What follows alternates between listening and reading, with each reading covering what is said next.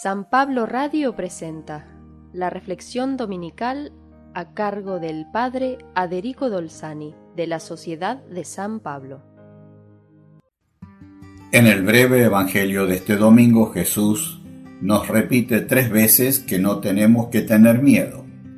Esta insistencia del Maestro, que nos conoce muy bien, quiere decir que el miedo es parte de nuestra existencia y es mejor reconocerlo. El miedo nos llama también a la prudencia. Se dice que los jóvenes son los mejores soldados y los peores choferes, porque no tienen miedo y no miran ni miden y menos ponderan el peligro de ciertas decisiones. Ser discípulos de Jesús es una decisión importante en nuestra vida, que tiene siempre consecuencias en nuestra vida personal, familiar, social, carrera, economía.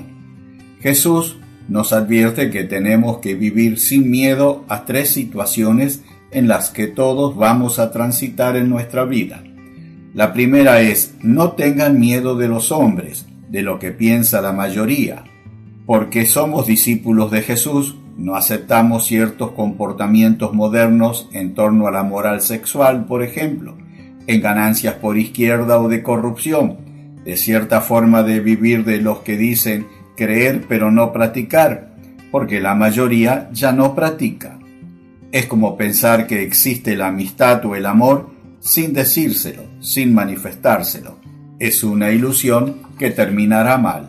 Cuando Jesús dice los hombres, significa el mundo, la mentalidad dominante, que no es precisamente cristiana. Y quien cree realmente en Jesús y lo sigue, va contracorriente.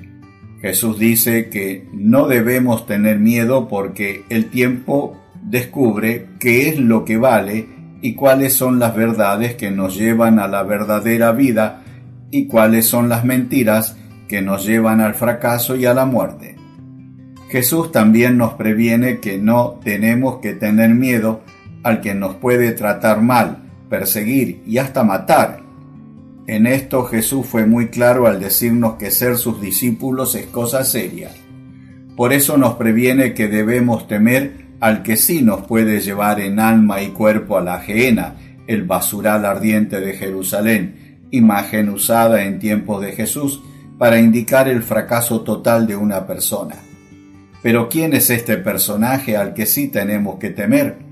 No lo busquemos entre los demonios, somos simplemente nosotros mismos, nuestras fragilidades y tendencias al mal, que si las aconsentimos nos llevan al mal muchas veces irreparable.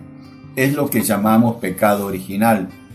Jesús dice que no nos debemos temer a nosotros mismos, pero sí debemos confiar en Dios que nos cuida más que a los pajaritos del cielo, porque somos sus hijos, creados a su imagen y semejanza. Jamás habrá una tentación más fuerte que la gracia de Dios como Jesús le hizo entender a Pablo que quería verse libre de sus fragilidades. Te basta mi gracia.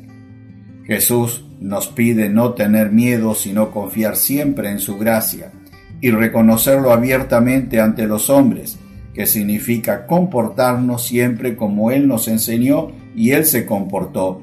Si vivimos así, nos pareceremos cada vez más a Él, y ese es el ideal de todo cristiano como fue el ideal de los discípulos.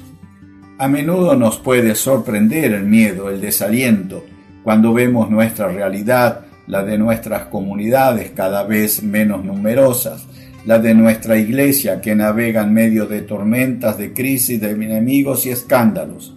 Lo decía ya el teólogo Ratzinger decenios antes de ser Papa Benedicto. Nos tenemos que acostumbrar a ser cada vez menos quizás al punto de ni poder llenar las iglesias que hemos construido. El desaliento y el miedo hacen que muchos cristianos hablen ya de una iglesia y una sociedad postcristiana. Los tres llamados de Jesús de hoy, a no tener miedo, nos convocan a pensar y hablar de una sociedad precristiana, que puede y tiene que ser mejor según el plan de salvación que Dios tiene para sus hijos. Hoy Jesús nos convoca a no tener miedo, a comportarnos como Él, a trabajar por la salvación de nuestros hermanos y creer que nuestro Padre Dios del cielo nos ama y nos tiene siempre preparado lo mejor para cada uno de nosotros. Que Dios te bendiga en el día del Señor.